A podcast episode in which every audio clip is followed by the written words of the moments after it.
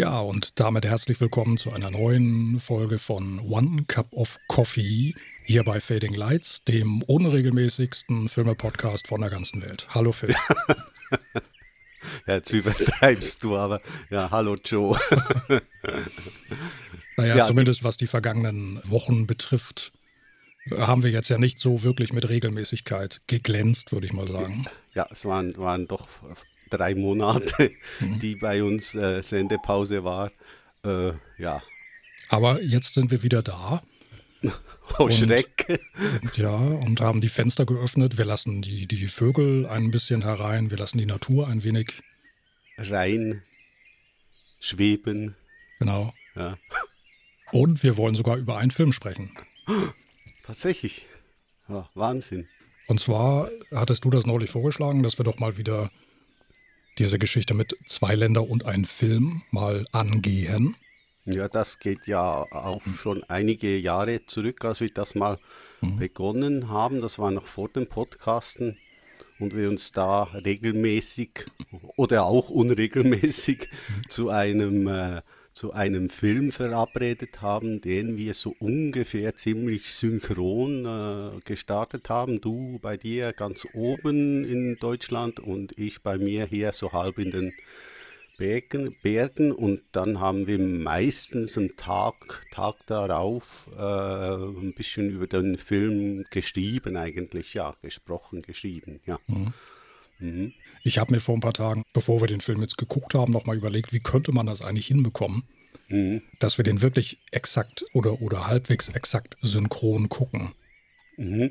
Dann musst du halt, äh, musst du halt zu Netflix kommen. ja.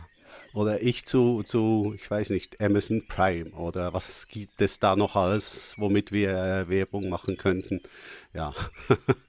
naja, genau, das ist alles natürlich unbezahlte Werbung. Also ja, kann natürlich immer mal passieren, dass wir hier mal über den einen oder anderen Anbieter sprechen und äh, ja, das gehört halt dazu. Man muss die, man muss die Sachen ja beim, wie sagt man, beim, äh, beim Namen hm. nennen, schlussendlich. Richtig, ja. Ja. Hm. Hm. ja, ich denke, so halbwegs synchron äh, wird es eh bleiben, weil schlussendlich irgendwann muss man ja auch mal seinen Kaffee holen mhm. oder äh, äh, die Toilette aufsuchen mhm. und dann, dann müsste man ja äh, dem Gegenüber eine Meldung, ich muss jetzt eben mal schnell und drück doch in 3, 2, 1 Pause. Ja, obwohl wir da eigentlich schon fast beim, beim Film, beim Thema sind. Oder man äh, wird halt verdonnert, nein, durchzuhalten. So wie, jetzt habe ich natürlich den Namen nicht parat, ich glaube es war... Äh, so wie im Kino. ja, ähm, ich glaube es war... Ja Scott Glenn war es gewesen, der in seiner Pilotenkapsel, äh, äh, Astronautenkapsel ausharren musste, aufgrund von Startverzögerungen. Mhm. Ja, nicht, aber nicht nur dort. Er musste ja auch noch vorher bei der Auswahl zu den Astronauten schon mit einem Schläuchlein im Hintern ja. relativ lange warten, bis er dann, bis die Erlösung kam. Ja, ja. das habe ich übrigens damals nie verstanden. Aha, warum okay. dieser, ja, ist es ein Mexikaner gewesen, dieser mexikanische Pfleger, sage ich jetzt mal, oder, ja. Krankenpfleger, ja. der ihn da so ein bisschen, äh, ja, hat er ihn nicht aufgehalten sogar so ein Triezt. bisschen? Ja, ja, klar, so ein bisschen ja, tut er ihn aufhalten. Ja, ja. Und ich habe das damals nie verstanden, warum er das tat, warum er ihn da so ein bisschen, ja, gequält hat, sage ich mal.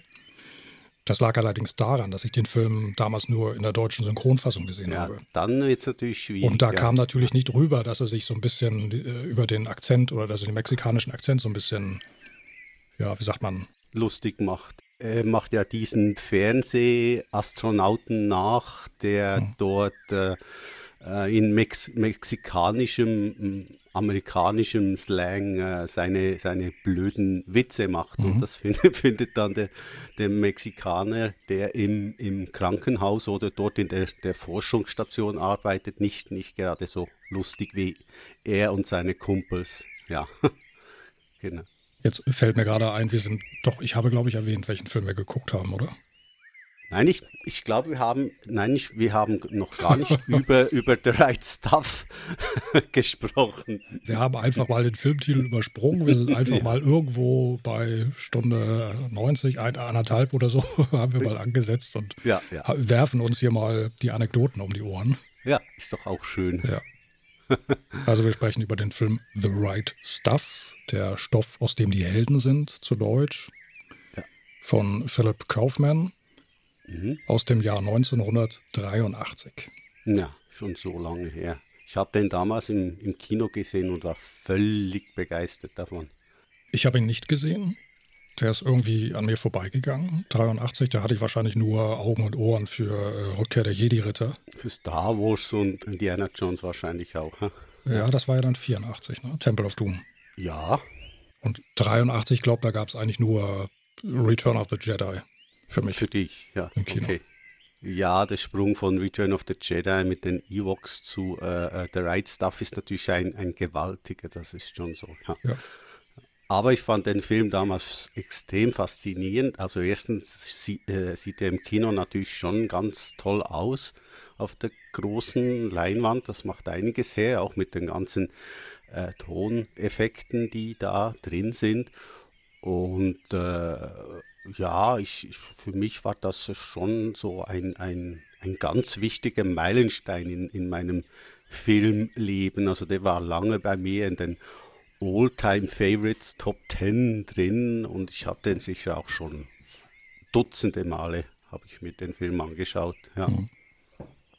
Aber jetzt seit dem letzten Mal, also sind sicher fünf, sechs Jahre vergangen und das war ja dann, äh, als wir den zusammen gesehen haben, kürzlich am Sonntagabend, ja, wieder eine schöne Erfahrung, den feinen Film zu sehen ist. Ja, ich, ich finde ich find ein eindrückliches Werk, so mit einer feinen Linie zwischen Ironie und auch ein bisschen Pathos, wobei äh, so verglichen mit Apollo 13 dieses, diese, äh, diese Pathos doch weit weniger aufdringlich amerikanisch mhm. rüberkommt. Bis auf die Schlussszene würde ich sagen. Also da wird Gordo Cooper ja regelrecht gefeiert.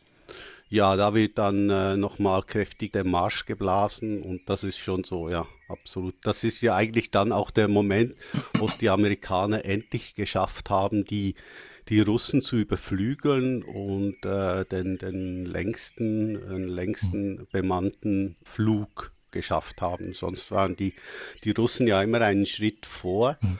Und Jeff Goldblum hatte ja die kleine Rolle, das jeweils mitzuteilen, wenn ja, ja. die Russen wieder, wieder was geschafft hatten. Herrlich gemacht. Er kam immer ganz aufgeregt angelaufen. Ja, ja. Die Kamera folgte seinen Füßen, er reißt die Tür auf und der calling it Sputnik oder his name is Gagarin und ja, we ja. know, we know. ja, ja, mit seinem Kollegen und die ja. zwei sind ja völlig unterschiedlich. Der eine ist, äh, also Goldblum groß und dünn, der andere eher klein. Und äh, die sind so ein bisschen das, das Comedy-Duo des Films, aber ganz, ganz gut gemacht eigentlich. Also ja. äh, sie verwechseln dann auch immer Gagarin mhm. mit dem anderen. Nee, es ist der links, nein, nein, es ist der rechts. Und als sie dort auf die, die Edwards Air Force Base äh, fahren, steigen beide mit äh, äh, den, den falschen äh, Jacketts äh, mhm. aus. Also der eine hat das kleine an und der andere das große. Ist ganz, ganz witzig gemacht, unaufdringlich und so in einem solchen Film eigentlich nicht unbedingt erwartet. Und er erinnerte mich übrigens durchaus an so manche Szene aus einem Steven Spielberg-Film. Der Film insgesamt? Ja, nee, diese, diese, diese kleinen diese, äh, diese lustigen kleinen, Momente. Ja. Mhm. Und, mhm. und was mir auch total aufgefallen ist, also da gab es doch eine Szene, äh, war das auch bei diesem Dia- oder Filmvortrag, wo dann plötzlich irgendwie der Strom weg war und alle auf dem Boden rumkrochen und nach dem Kabel suchten? Ja, ja, eine, eine hat sich dann äh, auf den Boden ja. geschmissen, einer dieser hohen Politiker und ja, Beamten ja. und hat dort dann schlussendlich die, die, äh, das, das Kabel wieder zusammenschließen können, ja, Und in Spielbergs Catch Me If You Can gab es ja einen ganz ähnlichen Moment, als äh, der Dia-Projektor plötzlich ja. streikte und ja. dann, nee, sie müssen hier drücken und da drücken und da wieder vor und naja, irgendwie geht's schon. Ja, ja, ja, also so, sind so kleine Details, äh, die den Film irgendwie ganz menschlich machen mhm. und äh, ja, wie gesagt, hat nicht nur, der Film versinkt nicht nur im Pathos und im Heldentum und im Drama und mhm. also das ist schon, das ist sympathisch gemacht auch. Mhm. Ja. Ja. Also ein wirklich toller Film, toll besetzt mit vielen wirklich guten Schauspielern, Sam Shepard, äh, äh Ed Harris, Scott Glenn, Fred Ward, äh, ich glaube ein junger Lance Henriksen war noch dabei. Ja, ein, ein, an, ein angehender Alien-Veteran. Genau. Und eine bereits waschechte Alien-Veteranin. Veronica Cartwright. Lance Henriksen wusste zu dem Zeitpunkt wohl noch nichts. Ja, wahrscheinlich. Von seinem Einsatz. Genau. Ja, ja. In mhm. Aliens. Richtig. Dennis Quaid natürlich nicht vergessen als Grinse, Grinsemann in diesem Film, der größte Pilot aller Zeiten. ja, und hast du Scott Wilson erkannt, der in Season 2 und 3 von The Walking Dead den Herschel Green spielte? Äh, nee, da musst du mir jetzt mal gerade helfen. Er, hat, er spielt in äh, Right Stuff den Ziviltestflugpiloten, der sich mit Jäger so ein bisschen duelliert und einmal ist die Jäger schneller und dann ist äh, ah, ja. mhm. er wieder schneller und er ist mhm. dort in der, in der Bar ist er einige Male zu sehen, wo sich die, äh, die Fliegerasse jeweils treffen. Ach, ja. das ist äh, der spätere Herschel gewesen. Das ist der spätere Herschel gewesen. Halt ja. da natürlich ohne Bart und äh, noch mit Haaren, ja. ja. Also der Film ist halt einfach toll gemacht. Das, äh, man sieht nicht viel von Spezialeffekten. Mhm. Meistens sind die Flugzeuge noch echt und oder dann sind es mm, doch recht gut gemachte Modelle und äh, die dann in den, den Wolken verschwinden.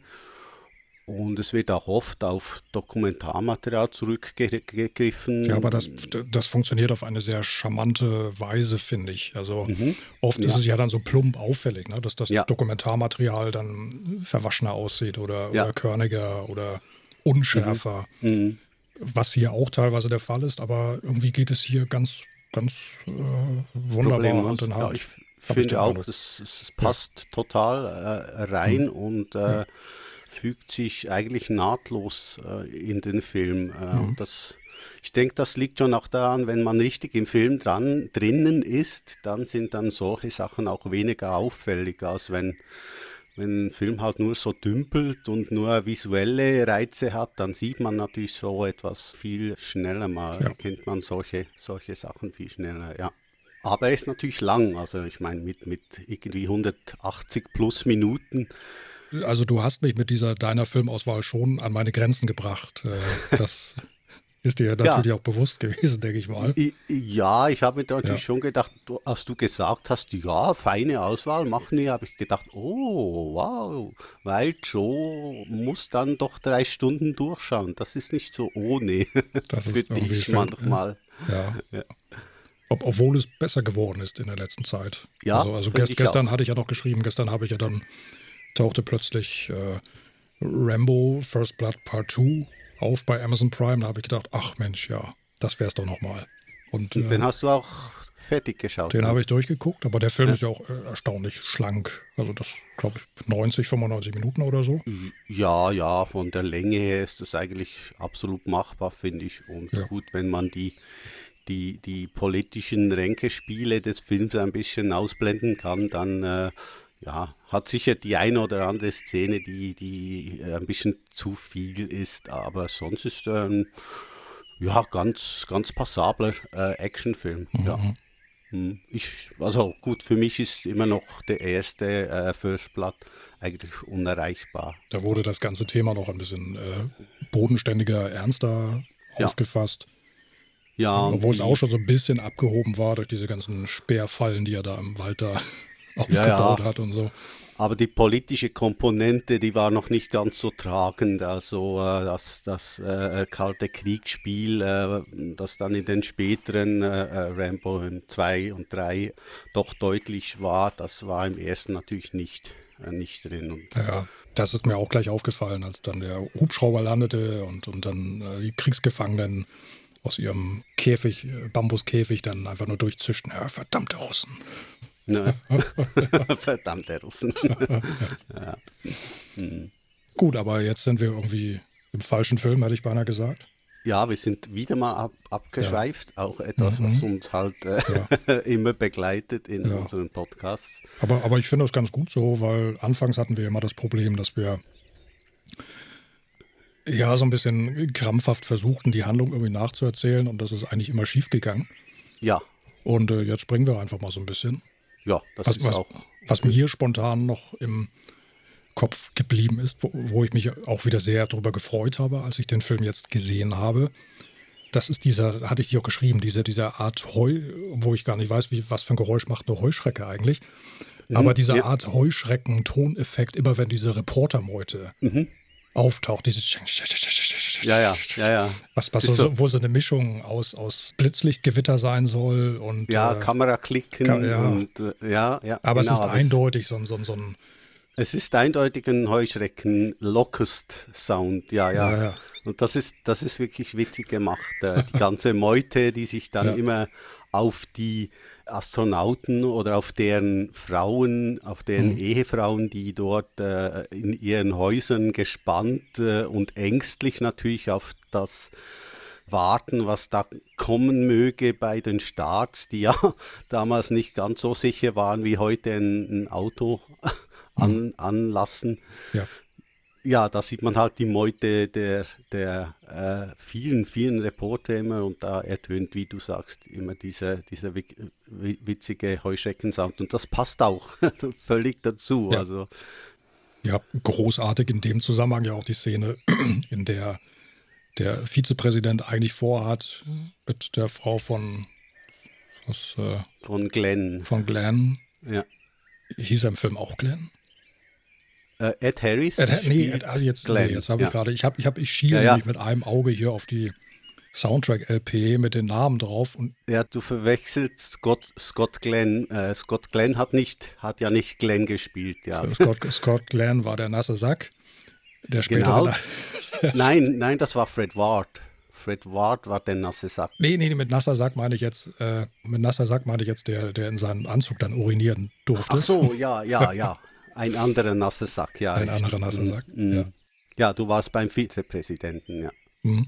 Ja, ja. Und, und der wurde immer aufgebrachter und es schaffte es einfach nicht und es wurde ihm einfach der Zutritt verwehrt zur Wohnung. Und ja, und die Frau wollte nicht mit ihm, mit ihm reden. Und, ja, ja. und zu sehen, ja. wie dieser alte Mann mit seinem äh, Texas-Hut, sage ich manchmal, sage ich jetzt, äh, voll, voller Frust da mit der Faust da gegen das Wageninnere pochte und der ganze Wagen ja, sich schüttelte. Ja, man sieht eine, eine Außenaufnahme vom Wagen, der sich dann schüttelt und ja, rüttelt und dann sieht man zum Abschluss noch, wie, wie Johnson sich ganz brummelig mit, mit verklemmten Lippen die Arme verschränkt, wie ein kleines mhm. Kind, ja. Das ist witzig gemacht. Was, was sagt er nicht noch? Es ist no one here to handle a who can handle a housewife. Ja. ja. Ja, solche Szenen hat es einige in dem Film und äh, das macht den Film halt trotz seiner Länge auch immer wieder, ich hätte jetzt fast flutschig gesagt, aber äh, ja, auch zeitlos irgendwie und, und äh, hat, hat trotz seinen über 30 Jahren, finde ich, nichts an, an Reiz verloren eigentlich. Ja. ja.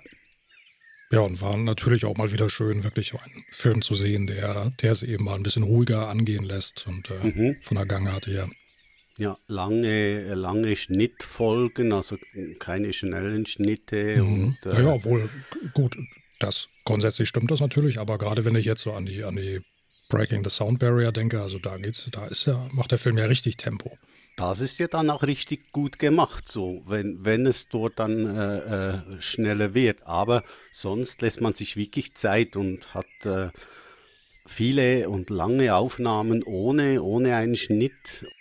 Auch hier wieder der Vergleich mit heute. Ich habe hab, hab das ja auch so gesagt. Ich glaube nicht, dass der Film in diesem Rahmen heute noch so zu machen wäre, auch in der Länge nicht und in der Langsamkeit, die er so ein bisschen unbewusst zelebriert, aber ich, also ich, ich finde das halt wirklich wunderschön, wenn ein Film wieder sich so, wenn ein Film sich so Zeit nehmen kann und die Schauspieler zeigen kann und die können sich richtig miteinander unterhalten, ohne dass immer hin und her geschnitten wird.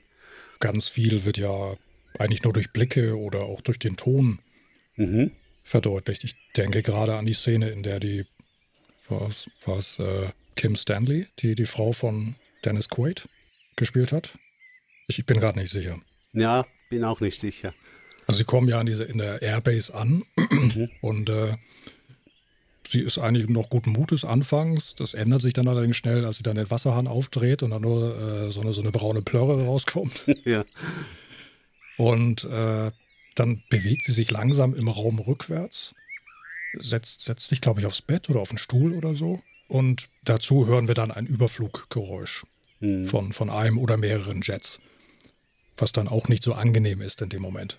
Und da dämmert ihr eigentlich, oh Gott, auf was habe ich mich hier eigentlich eingelassen? Ja, ja. Ja, das ist äh, tontechnisch, äh, sind einige Szenen recht schön aufgelöst. So äh, auch die äh, die lange Szene dort in Texas, wo, wo Johnson dann endlich auch die äh, äh, ganzen Astronauten empfangen kann, da äh, mit diesen Feierlichkeiten, da geht ja auch ganz viel eigentlich unter im, im, im lauten, in, in der Lautstärke de, des, des Anlasses und äh, da gibt es auch immer wieder so kleine, feine Sachen und äh, obwohl die das eine Szene ist, die ja ein bisschen sich zieht, äh, ähm, wird dann auch parallel geschnitten zu Jäger, der wieder einen Flug wagt mit einem neuen äh, Flugzeug, einem Starfighter.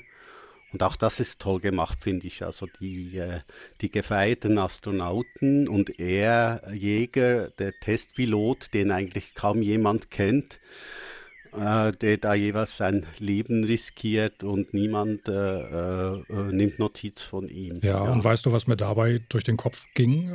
Auch jetzt, wann war es vorgestern, als wir den Film geguckt haben? Vorvorgestern.